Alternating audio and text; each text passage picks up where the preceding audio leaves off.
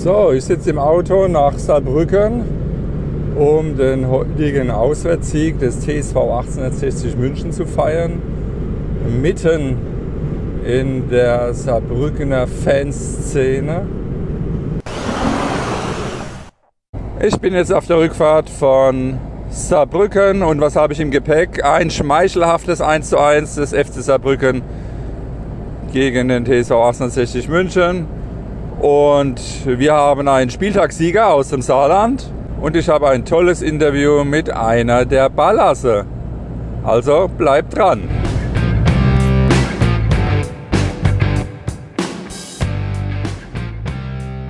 Springfies Butep Nerdcast. Hallo! Immer wieder sticht sie durch außergewöhnliche Tipps hervor, in die eine wie in die andere Richtung. Meister wird ihrer Meinung nach immer ein Underdog, vor zwei Jahren Paderborn, im letzten Jahr Bielefeld.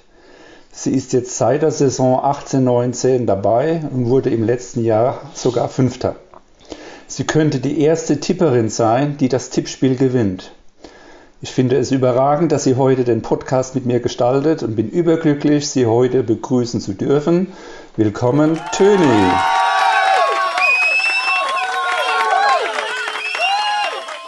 Hallo. Der Bundesligaspieltag. Die Bayern fegen mit links Hoffenheim vom Platz. Der BVB gewinnt ohne Haaland mit zwei wunderschönen Toren von Hummels und Bellingham und einem Chan-Elfmeter in Bielefeld. Und der größte Bayern-Konkurrent Freiburg feuert Van Bommel mit einem 2:0 Auswärtssieg. Leverkusen verduselt ein 2:0 gegen den FC Modest. Die Hertha mauert sich zu einem 1:0 gegen Gladbach. Fürth verliert nach einer möglichen 13:0, 14:0, 15:0 Halbzeitführung mit 4:1 in Leipzig und Bochum stürzt Frankfurt in eine Wolfsburg-ähnliche Krise. Vielleicht wollen sie ja die Trainer tauschen. Mainz siegt 4:1 gegen desolate Augsburger und Union verduselt gegen unterzählige Stuttgarter eine 1:0 Führung in der 90. plus dritten Minute. Am Ende stehen sechs Heimsiege, zwei Unentschieden und ein Auswärtssieg Das Tor des Spieltags. 71. Minute, äh, Bielefeld gegen Dortmund. Es steht 2 zu 0 für den BVB.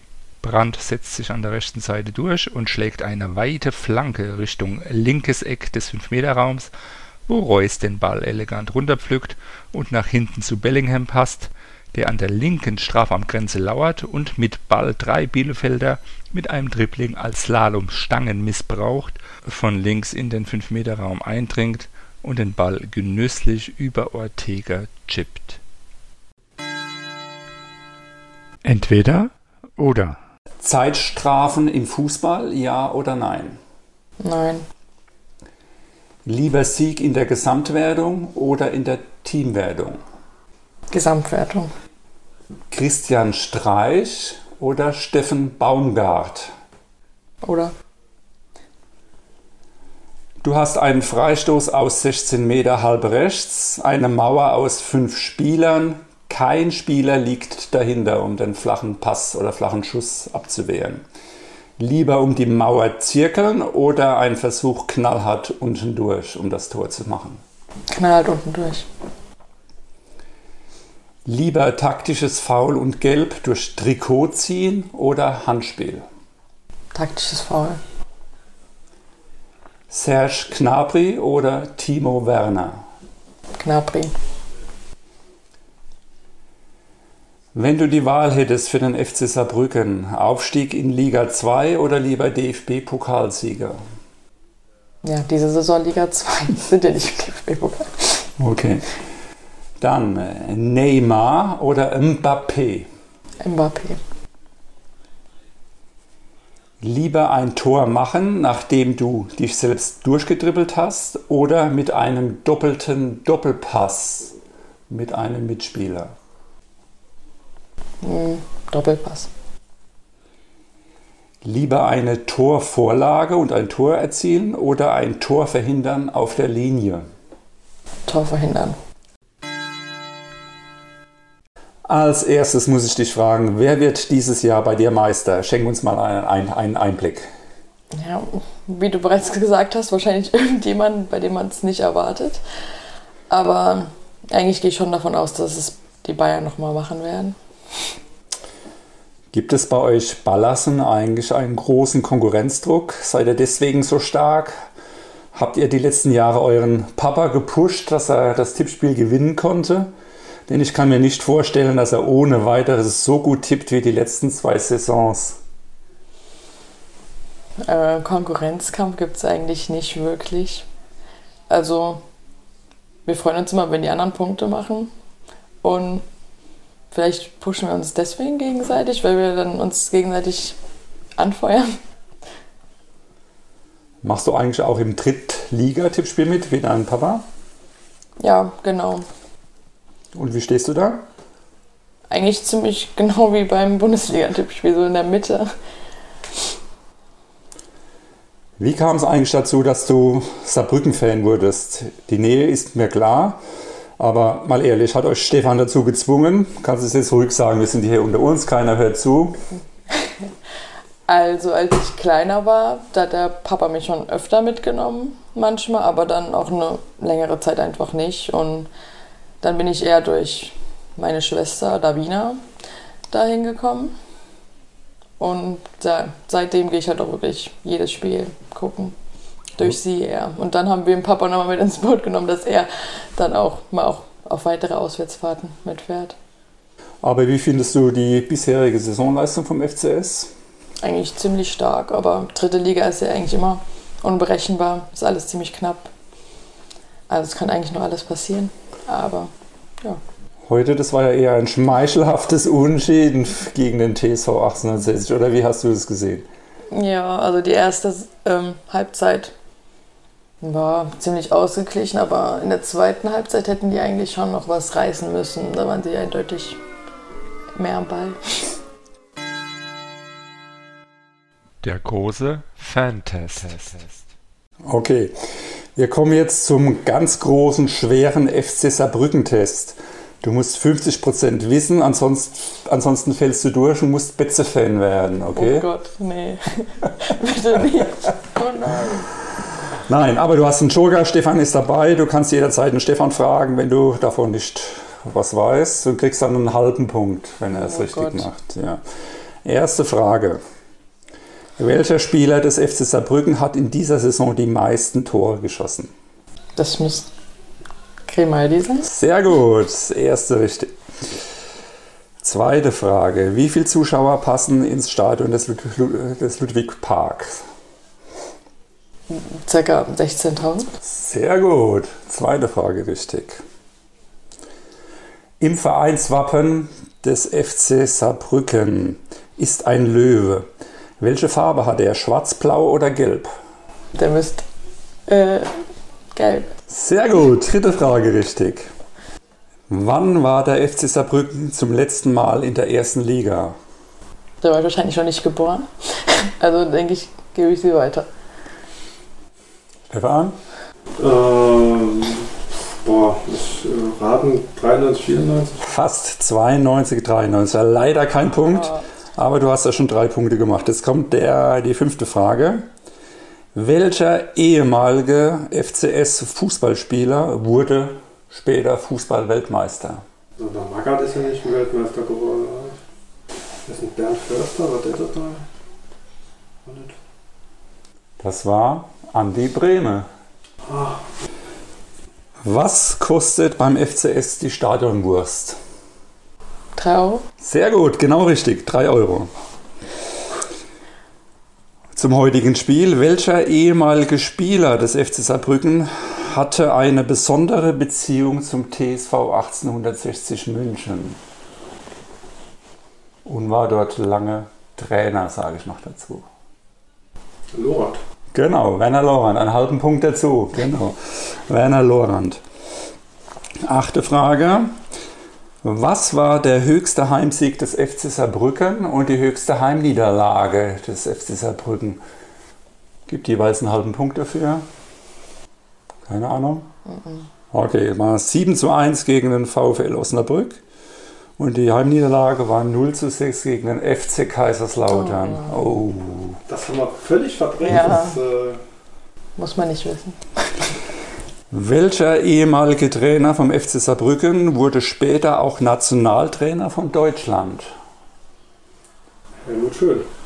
Stefan macht einen halben Punkt, Helmut Schön, okay, sehr gut. Und, gebe noch einen zweiten, Jupp Derwal. Oh. Wow, ja, guck an.